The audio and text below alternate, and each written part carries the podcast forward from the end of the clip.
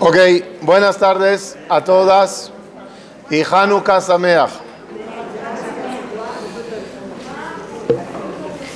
Estamos festejando Hanukkah, la fiesta de las luces, donde cada día Baruch Hashem estamos agregando una luz más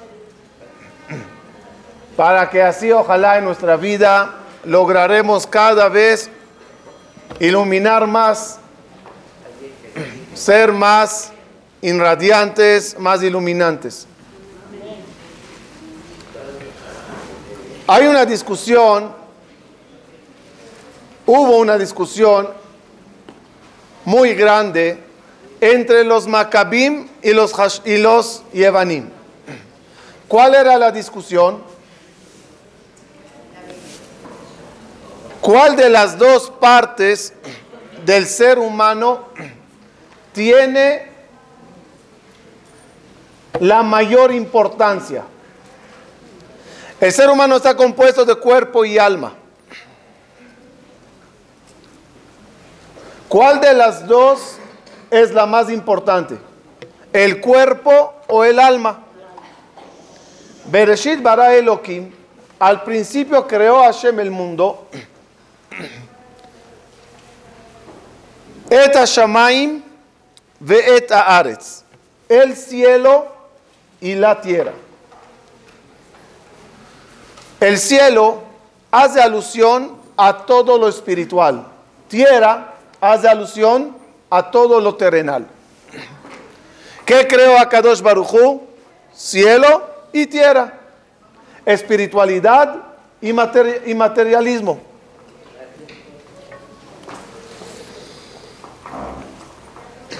Pregunta la Gemara, discute en ¿qué fue creado primero, el cielo o la tierra? Si seguimos el versículo tal cual dice, Bereshit bara Elohim, etashamaim, cielo, y posteriormente dice, y la tierra. Según el orden, dicen Bechamay, cielo primero, Viene Betilel y dicen, no. Hay otro versículo que dice, Beyom Hashem Elohim, el día que Hashem hizo Eretz Veshamaim, tierra y cielo. Según ese versículo que adelantó, la tierra al cielo. Tercera opinión dice, con una mano hizo el cielo y con la otra la tierra. Una forma de decir, a la vez, a la vez. Díganme por favor, ¿a alguien le importa qué se hizo primero?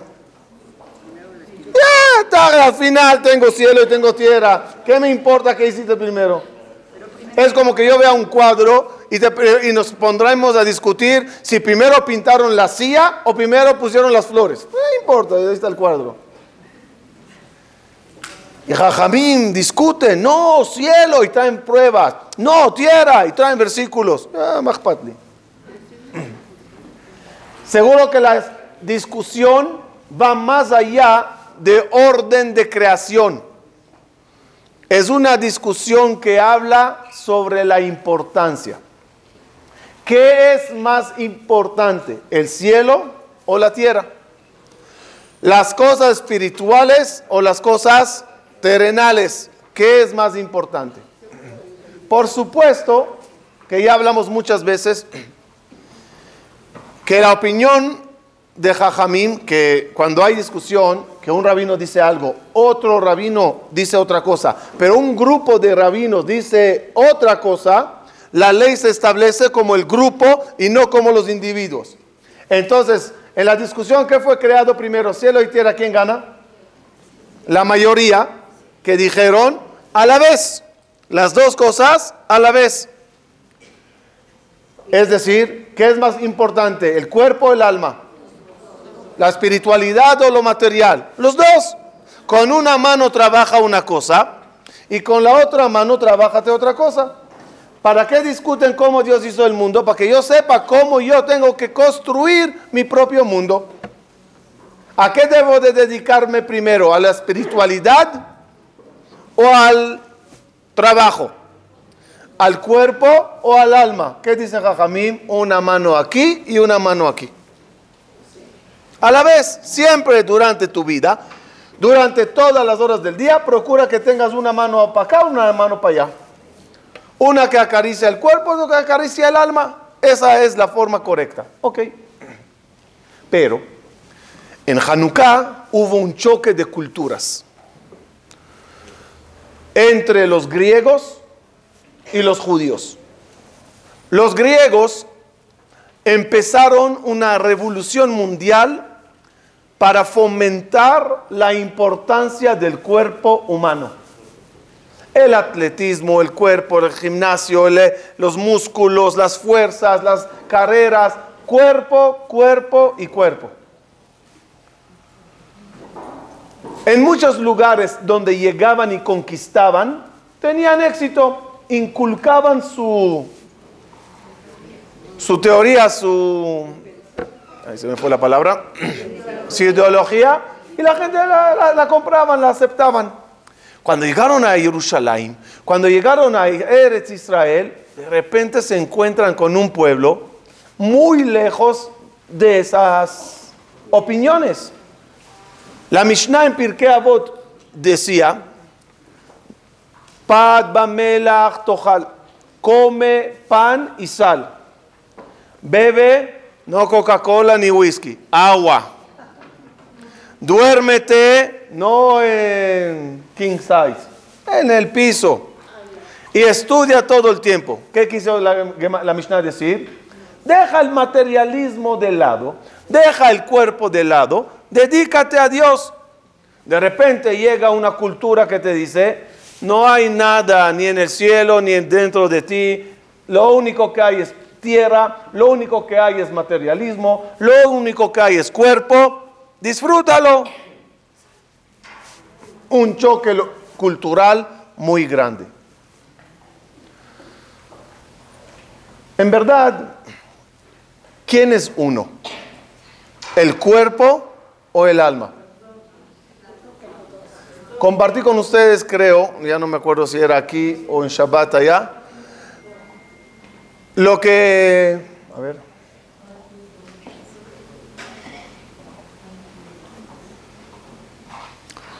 Sobre esa respuesta, dimos una vez una conferencia, mi colega amigo Rabarturo Kanner y vuestro servidor.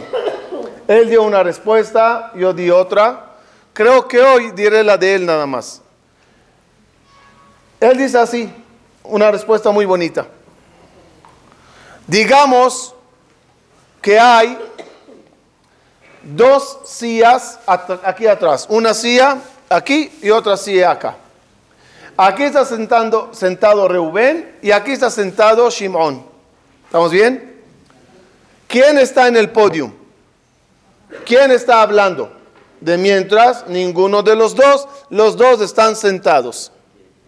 Cuando uno de los dos se levanta y se para en el podium, ¿quién está hablando? En este caso, digamos, Reubén. Se sentó Reubén y se levantó Shimón. ¿Quién está hablando? Shimón. Bajo ese ejemplo tan simple, explicó Rab Arturo Kanner, ¿quién soy yo? Yo estoy compuesto de cuerpo, Shimón, digamos, y alma, digamos, Reuben. Uno de este lado, uno de este lado. En un momento que chocan los dos, donde el cuerpo quiere algo y el alma quiere otra cosa, si al final se hizo lo que el cuerpo quiere, ¿quién soy yo? El cuerpo. Y si se hizo lo que el alma quiere, ¿quién soy yo? El alma. ¿Me, ¿Me, expliqué? Hay a veces choques en el, ser humano que aclaran su identidad. ¿Quién manda? Los traeré otro ejemplo diferente, pero que dice lo mismo. Una vez, un señor está cabalgando, domina bien su caballo, obedece el caballo a las órdenes del jinete, pasan al lado de otro caballo y de repente el otro caballo patea al caballo del, del señor jinete. El jinete del caballo pateador no sabe controlar su caballo. Se arma una grande allá. El caballo del jinete que controla quiere reaccionar, pero el jinete rápidamente le dice, eh, calma, se calma y caminan. ¿Cuál es la diferencia entre el primer caballo de jinete y el otro caballo de jinete? ¿Cuál es la diferencia? Prácticamente al decir no controlo mi caballo, quiere decir que soy más caballo, hay más caballo aquí. ¿No es así? Muy bien. Cuerpo y alma, caballo y jinete. Si el cuerpo domina el cerebro, el alma, el consciente, y se hace lo que el cuerpo quiere y no lo que el alma quiere. ¿Quién soy? Más cuerpo que alma, más caballo que jinete. Pero si hay un autocontrol muy bueno del jinete sobre su caballo, y el caballo quiere contestar, quiere gritar, quiere maldecir, quiere pegar, y el alma y la conciencia interna le dice, epa, cálmale, soy más alma que cuerpo. Pasaron muchos años desde Hanukkah, desde la época de los griegos y de la guerra contra ellos. Y estamos hoy en día, siglo XXI, todavía con la misma discusión. Donde de un lado tienes todo un mundo que te habla cuerpo, cuerpo y cuerpo. Y las gentes se catalogan y se eh, aprecian en, base a su exterior y no, a base, y no en base a su interior. Y gente que se ven bien, son queridas, aunque son por adentro horribles. Y gente que son buenísimas de cualidades y de sentimientos y de educación y valores, si no tienen dinero, si no tienen fama, si no tienen belleza, nadie los coge, nadie los quiere. Lamentablemente, la cultura griega todavía anda en pie. En vez de entender las cosas, como siempre decimos, vales por lo que contienes y no por lo que tienes. Uno no vale por lo que tiene, sino por lo que contiene adentro. Pero para entenderlo y verlo así, hay que pensar como Yehudí y no como griego.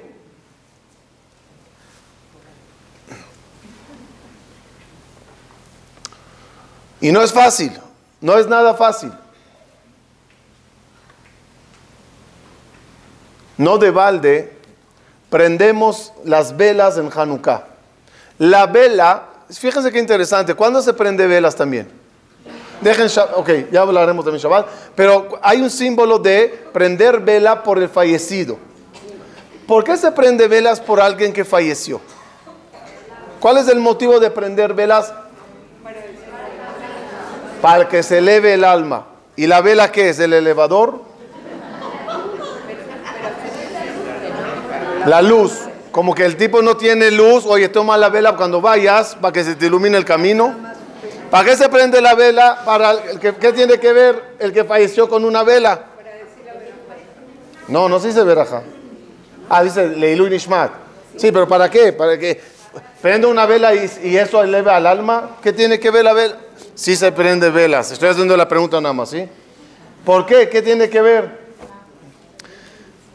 La explicación es porque la vela es el concepto del ser humano. Tiene la parte de la cera y tiene la parte de la mecha, la que está adentro. El ser humano tiene cuerpo y tiene alma. ¿Cuál es la misión? ¿Cuál es la tarea de todos nosotros? Prender la mecha. Se prende la mecha. ¿Hasta cuándo habrá luz? Hasta que se termine la mecha, el aceite, la cera. Cuando termina, ya se terminó la misión.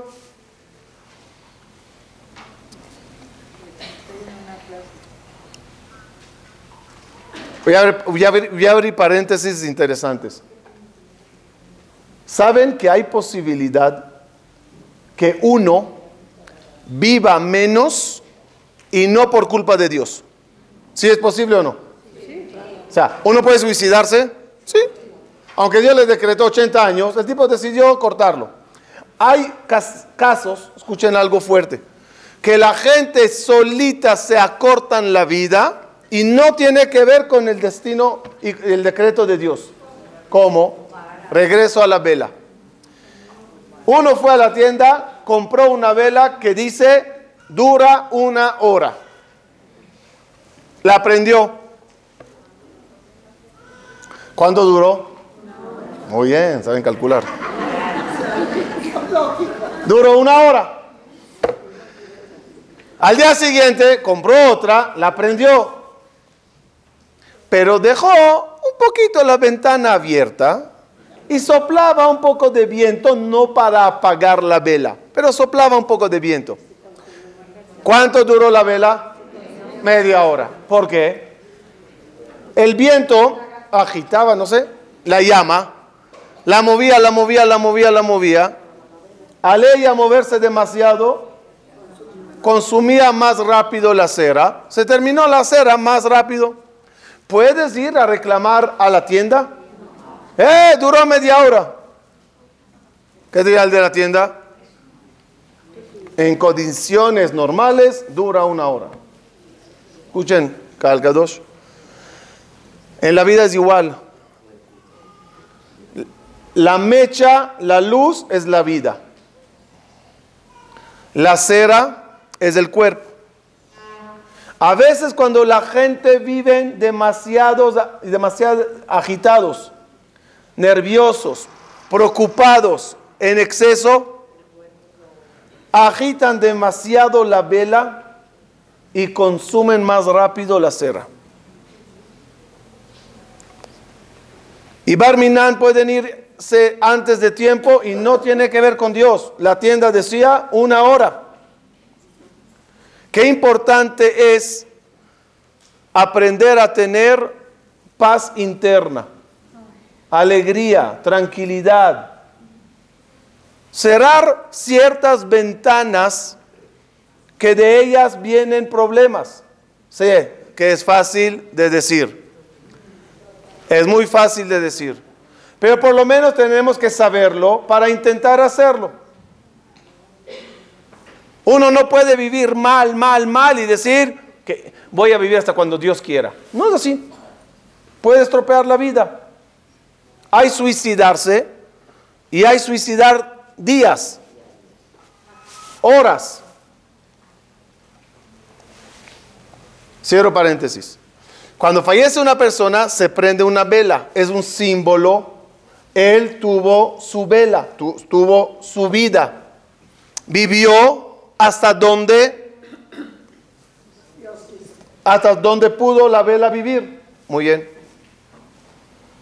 Y al terminar su vela, terminó su misión. ¿Por qué es importante para nosotros prenderlo? Porque no, no es nada más prender para él, para aquel, para el que se fue. Es prender para que uno aprenda que tu vela, gracias a Dios, está prendida Kolzman sheaner dolek, efshar letaken, una de las frases más famosas últimamente. Cuanto más, mientras está la vela prendida, dijo el zapatero, que le preguntaron hasta cuándo vas a trabajar, ¿qué dijo el zapatero? Mientras la vela está prendida, puedo arreglar los zapatos.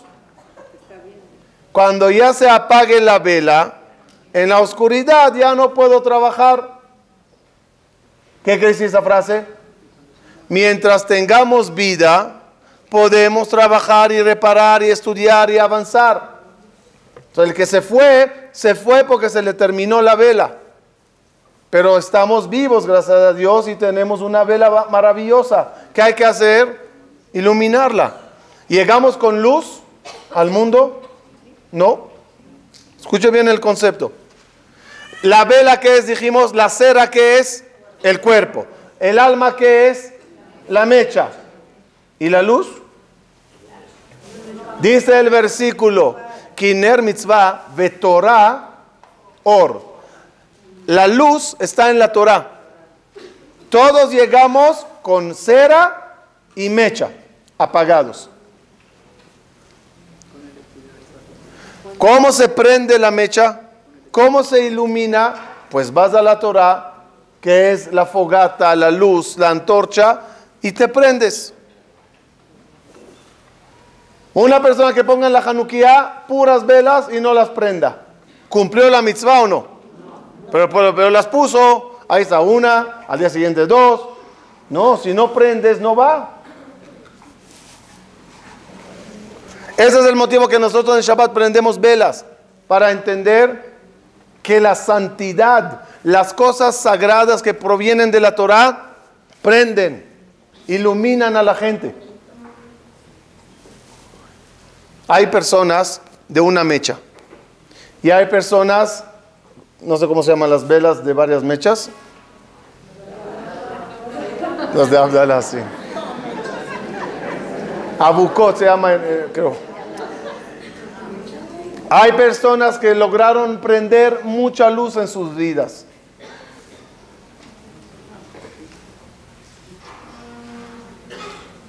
El motivo de Hanukkah es porque los griegos querían que seamos velas apagadas.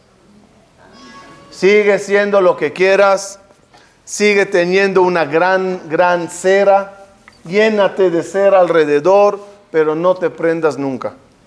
Nos prohibieron acercarnos a la luz de la Torah para que nadie se prenda de ella. Díganme por favor, ¿esos decretos existen hoy o no? ¿Alguien te está prohibiendo acercarte a la Torah? No. Ustedes saben que Rabbi Akiva, ¿por qué, le, ¿por qué mataron a Rabbi Akiva? Porque la ley era que no se podía enseñar y dar clases de Torah en público. Y él lo dio y le mataron por eso. Hoy hay prohibiciones como esas. Que yo sepa, mejor me estoy equivocando en un lugarcito, pero no hay. ¿Quieres estudiar? Estudia. El error de nosotros es que Eliezer hará, Grecia, levantó bandera blanca y dice, ¿sabes qué? Vayan a estudiar. Es error. Las mismas prohibiciones o los mismos intentos, los mismos intentos de evitar que se estudie Torah siguen hasta hoy, nada más de otra forma. Porque para, que, para evitar que estudies, hay de dos. ¿Cuáles? Una, me paro enfrente para que no vayas. Otra, ¿cuál es? Te ofrezco algo tan tentativo que lo escojas a eso y no a lo otro. ¿Cómo Grecia empezó? ¿Saben? Ellos no empezaron prohibiéndonos hacer las cosas. Ellos em, empezaron creando los... Eh, sí, pero los coliseos no, los, los estadios. Y ahí había mucho ruido y alegría y porras y ala y mi equipo y esto y el otro. Al principio no dijeron a nadie no te vayas a estudiar, pero enfrente había una tentación tan grande que la gente entre escoger no, no, no, no, no, no, no, no, no, no, y gritar, ¡eh! Dijo, vamos a gritar eso. ¿Qué hicieron con los que esa atracción no los movió? A ellos fueron y los prohibieron el estudio porque las atracciones no funcionaron. Esas dos tácticas se llaman, lo digo, lo explico, una se llama hermano y la otra se llama Esav. Esav, el hermano de Jacob. Dijo Jacob, Hashem, sálvame de mi hermano, sálvame de Esav. ¿Cuántos hermanos tiene Jacob? Uno. ¿Cómo se llama? Esav. ¿Para qué Jacob repite?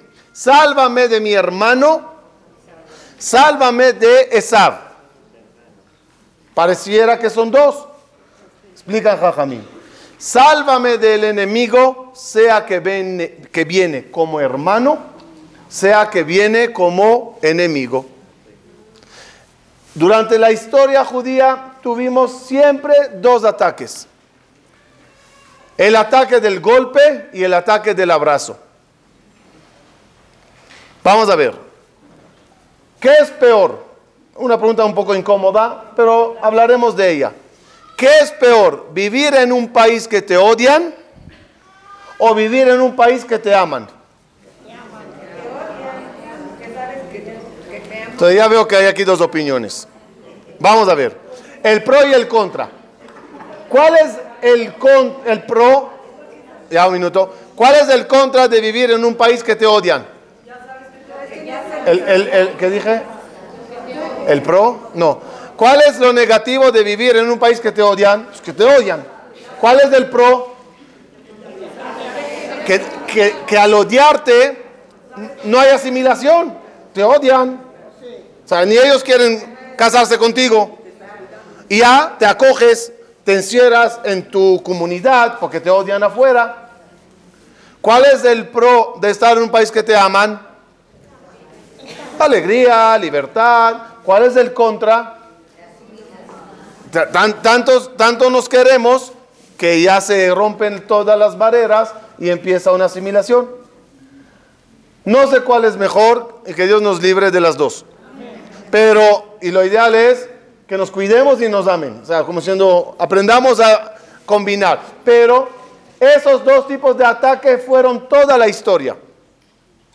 Toda la historia, Esab, que representa a muchos de los países eh, que nos conquistaron, de qué forma intentaron quitarnos el judaísmo de encima. A veces con ataque, a veces con abrazo. Dice el Hatam Sofer, una vez el sol y, y el viento apostaron, ¿quién le quita el saco al Señor que andaba en la calle? Dijo el viento, yo lo hago. Dijo el sol, yo lo hago. Apostaron y empezó el viento a soplar y a soplar y a soplar para volarle el saco de encima. Pero la realidad cuál era? Que cuanto más soplaba, más se abrigaba el Señor. Hasta que se rindió el sol, el, viento. Y dijo al sol, inténtalo tú. Y el sol sacó sus rayos calorosos, agradables. Y el Señor con una sonrisa se quitó el saco. Esa es la realidad de nuestra historia. ¿Cuántas veces cuando soplaba duro y nos atacaban duro, ¿qué hacíamos? Más aferrarnos a lo de nosotros. Eso es lo que me quieres quitar, no te lo voy a dejar. Pero después el mundo como que se rindió, dijo, ¿saben qué? Abrázale y verás qué pasa. ¿Saben cuándo ocurrió eso? El año pasado, en los años pasados. En Israel. En otro tema, pero a la misma política. Ustedes saben que hay muchachos que por el gobierno desde el año 48, por ser estudiantes de Torah, los dan permiso para exentar de ir al ejército. Somos un pueblo creyente y desde la época de Moshe y del rey David, siempre había un grupo que guerreaba y un grupo que rezaba por los que iban a guerrear.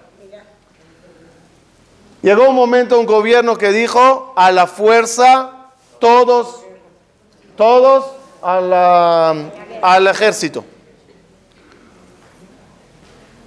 Antes de eso y después de eso. Los datos que doy no son exactos, no los chequé antes de, de decirlo, pero más o menos. Antes de eso y después de eso. Antes de ese decreto, muchísimos muchachos decidían ya no quiero estudiar más, voy al ejército. Porque hay una realidad, no puedes trabajar y ser empleado y eso si no fuites al ejército. Entonces es pro y contra. Quiero trabajar, quiero hacer dinero, voy al ejército y después voy a trabajar.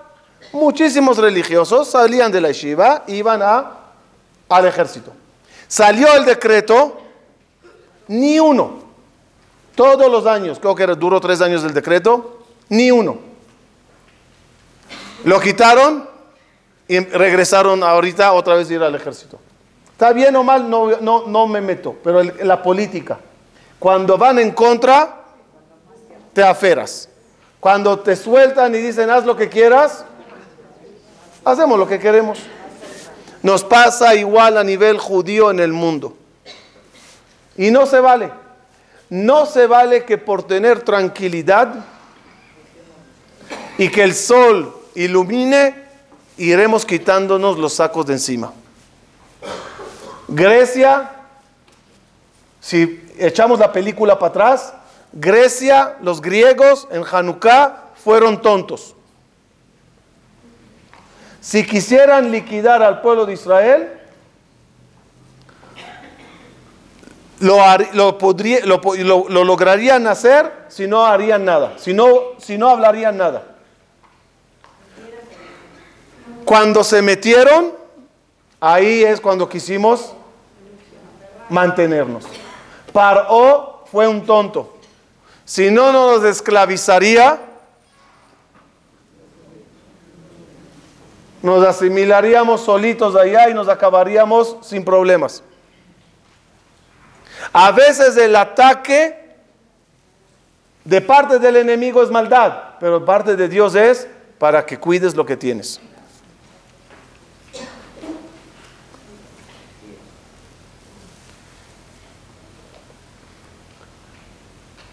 Sucede muchas veces con los niños. Vas a un parque, por ejemplo. Vas a un, a un, jardín, a un parquecito, no hay nadie. La pelota, ¿dónde la dejas? Donde sea. Y la bici, donde sea. Y el juguete, donde sea. De tanta confianza que tienes que el parque está vacío, dejas todo ahí.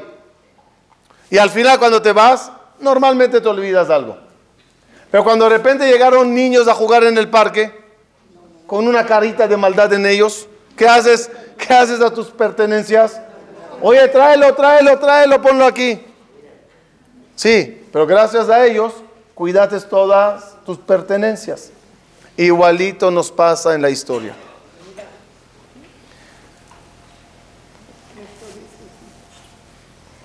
Las asimilaciones en los países enemigos siempre era menor.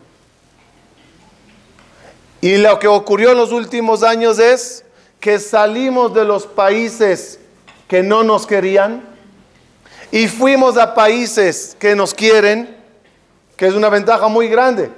Pero junto con eso, ¿qué ocurrió? Una asimilación a millón. Y es porque no sabemos, lo voy a decir claramente, adaptarnos. Escuchen bien el concepto que quiero transmitir adaptarnos. ¿Qué animales duraron hasta hoy? Desde la creación hasta la fecha, ¿qué animal duró? ¿Hay animales que no están? Sí, hay animales que se... Está bien, una nada más que lo ¿Hay animales que se extendieron? Sí. Ahora, ¿quién se quedó hasta hoy y quién ya no está? ¿Cuál, cómo sería la definición? La definición es los animales que supieron adaptarse a los cambios son los que se quedaron. Los que no supieron adaptarse al cambio climático, al cambio de, de viviendas, al cambio de comida, de alimento. Otra vez, entraremos más a fondo. Un oso vivía en el polo, en el polo norte. De repente un calentamiento global, el hielo se está derritiendo. Por lo tanto, no puede vivir en esta zona. Tiene de dos. O dice, ay, ay, ay, esta clase de vida que se hizo, no puede ser. Yo aquí, de aquí no me muevo. Yo de aquí no emigro yo aquí me quedo y se va a morir. El otro que va a decir, ok, cambio climático, hay que buscar cómo adaptarse. intentaré subir más al norte, a mejor me mudo a esta montaña. ¿Y qué comeré allá? No sé, intentaré cazar más rápido, intentaré sacar habilidades, a ver qué hago. Al final, ¿qué pasa? El primero se muere, el otro vive. Y así todos los animales en el mundo, en el planeta Tierra, que durante miles de años sufrió el, planeta muchos cambios climáticos, humanos de repente Llegan, construyen casas, ya se tiene que ir el animal más lejos, ya tiene que emigrar a otro lugar, ya tiene que volar para otro rumbo.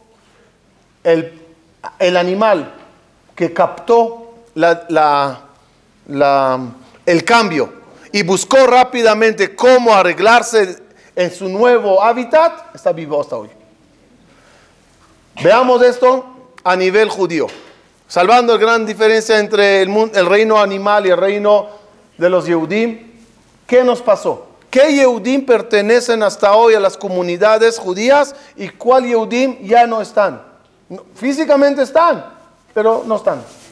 Están asimilados, están totalmente. ¿Quién son los que se perdieron y quién son los que existen?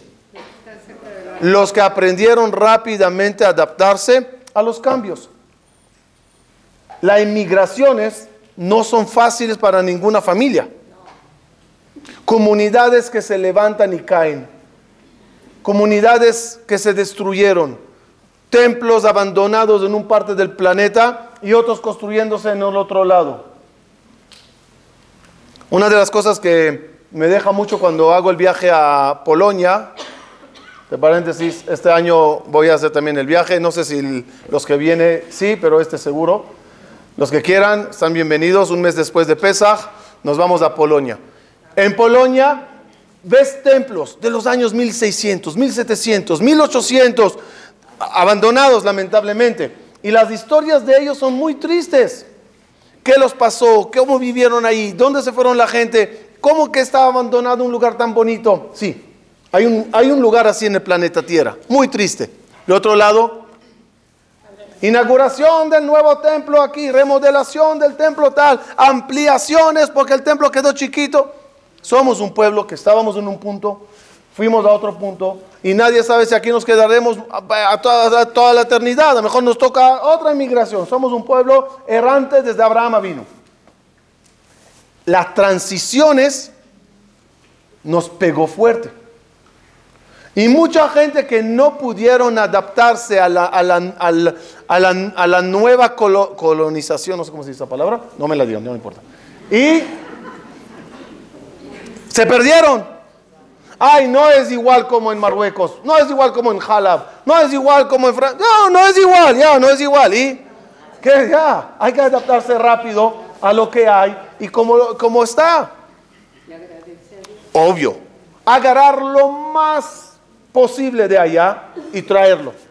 Cuidar lo más posible de la tradición, cuidar lo más posible de las leyes y las tonadas y lo que queramos, y el kibbe también. Pero si hay un cambio, pues ya, cambio, no es más. Adaptación rápida nos da la existencia.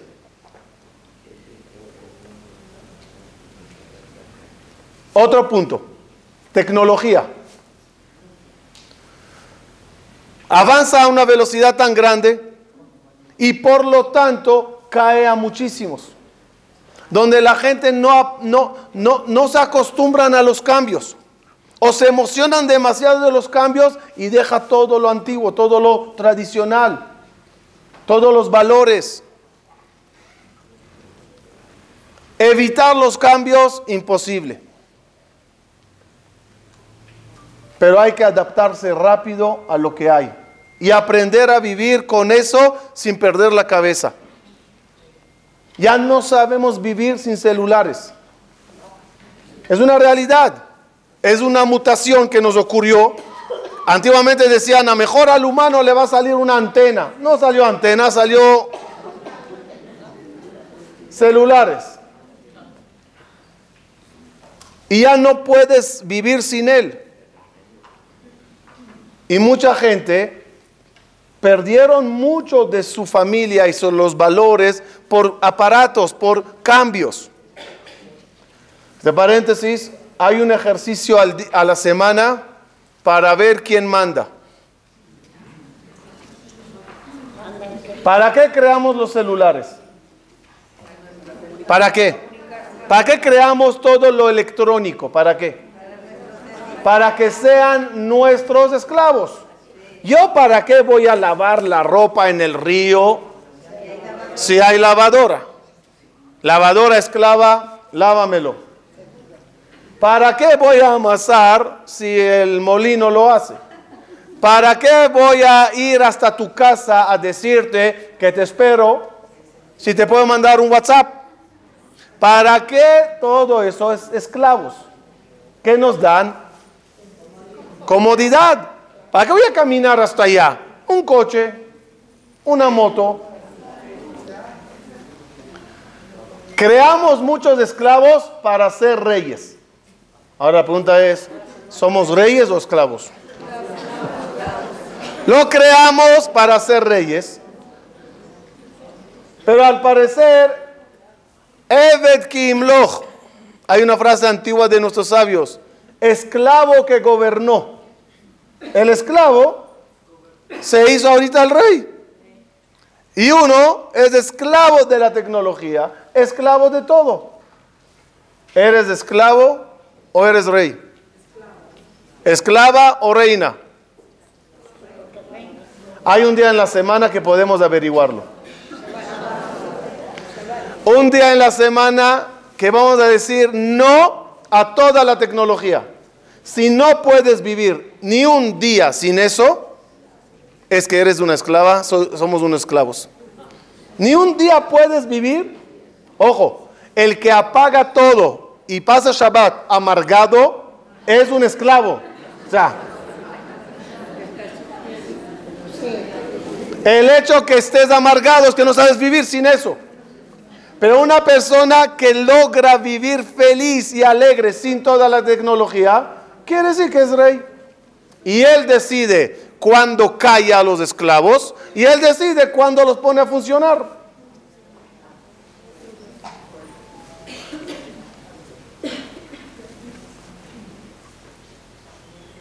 Mientras la Neshama lleve la delantera, mientras la Neshama decida cómo actuará el caballo cuerpo, todo está bien.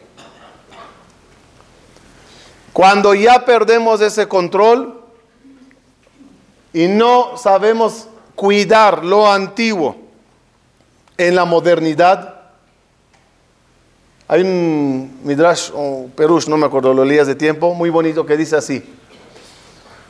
Hay tres animales, cerdo, camello y cordero, que aluden a las tres religiones más grandes catolicismo, islam y judío. ¿Qué tiene que ver los animales con el, símbolo? ¿Qué tiene que ver?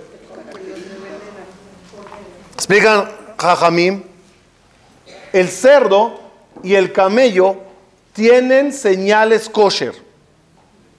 Pero para que sea kosher, tiene que tener dos sellos: pezuñas partidas y rumiante. El cerdo que tiene pezuñas partidas. El camello que tiene rumiante, paréntesis, ¿qué es rumiante? Que tiene el estómago dividido en cuatro, mastica, lo mete, lo saca, lo mastica otra vez, lo mete al otro, lo saca, lo mastica, lo mete al otro. Así. Es volver a comer lo que ya comites. ¿Por qué el mundo occidental se compara con el cerdo? Porque la, el señal kasher está en sus manos. Manos, dicen Jajamim, es símbolo de avanzar.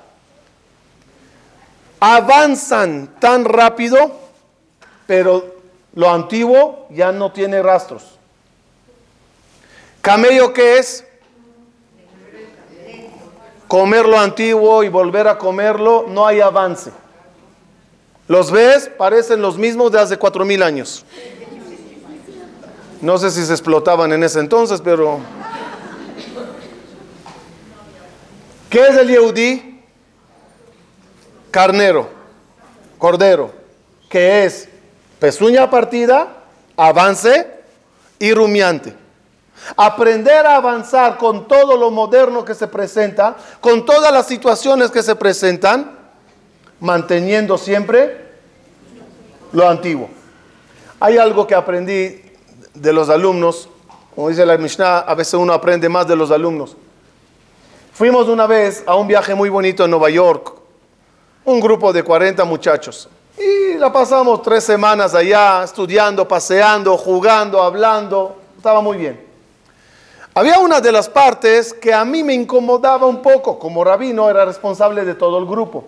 Y parte de la responsabilidad es que Shabbat sea Shabbat, que Shachrit sea Shachrit, que las clases sean clases. Pero no siempre había la posibilidad de, por ejemplo, había un lunes que aunque rezamos, no teníamos Sefer Torah. Porque en Washington, donde estábamos, no, en donde dormimos, no había, en el, hotel no había knis. No importa, nos arreglamos en el lobby como sea, pero no teníamos Sefer Torah. Y era un rollo y la tarde buscamos un otro knis y una vez tuvimos que rezar en el camión. No, no, no, no es un chiste. El camión tenía un, eh, o sea, es un camión, abre una eso arriba, saca, lo pone sobre los asientos y es la teba. Tenía Sefer Torah, porque hay mucha gente que viajan de, de Monsi a Manhattan por la mañana y tiene que rezar en el camión. Habría otros sidurim a cada uno, miñán en el camión. Yo lo veía más raro. Ok, y otra vez estamos en un lugar y nos trajeron de comer pan y no había agua para Netilat Yadayim. Y había que arreglarse con... Ok, esas eran las partes que no me gustaron en el viaje. Terminando el viaje, los muchachos hablaron y uno dijo algo que a mí me sorprendió, pero me enseñó. Me dijo, las partes que más aprendí en este viaje fueron, y mencionó todo lo que los dije, y un poquito más de cosas. Yo me quedé mirando como diciendo, ¿y de eso que aprendiste? Y su frase era, aprendí a ser judío también cuando las condiciones no dan. Eso es un aprendizaje. Adáptate. Mira que ahorita no, adáptate. Es que me tocó el rezo en el vuelo. Adáptate.